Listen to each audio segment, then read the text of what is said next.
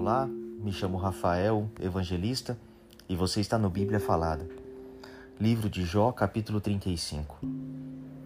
Em seguida, Eliú disse: Jó, você não tem o direito de dizer que para Deus você é inocente, e também não pode perguntar assim: Ó oh Deus, será que te sentes mal com o meu pecado?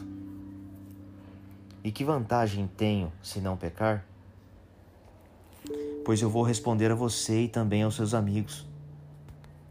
Olhe para o céu e veja como as nuvens estão muito acima de você. Se você peca, isso não atinge a Deus lá no alto. As suas faltas, por muitas que sejam, não vão prejudicar a Deus. Se você faz o bem, não está ajudando a Deus. Ele não precisa de nada que é seu. São os outros que sofrem por causa dos pecados que você comete, e também são eles que são ajudados quando você pratica o bem. Os homens, quando são perseguidos por todos os lados, gemem e gritam, pedindo que alguém os livre das mãos dos poderosos. Porém, não voltam para Deus, o seu Criador, que dá forças nas horas mais escuras.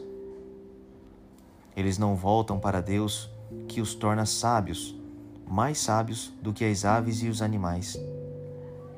Eles gritam por socorro, mas Deus não responde, porque são orgulhosos e maus. Mas é falso dizer que Deus não ouve ou que o Todo-Poderoso não vê.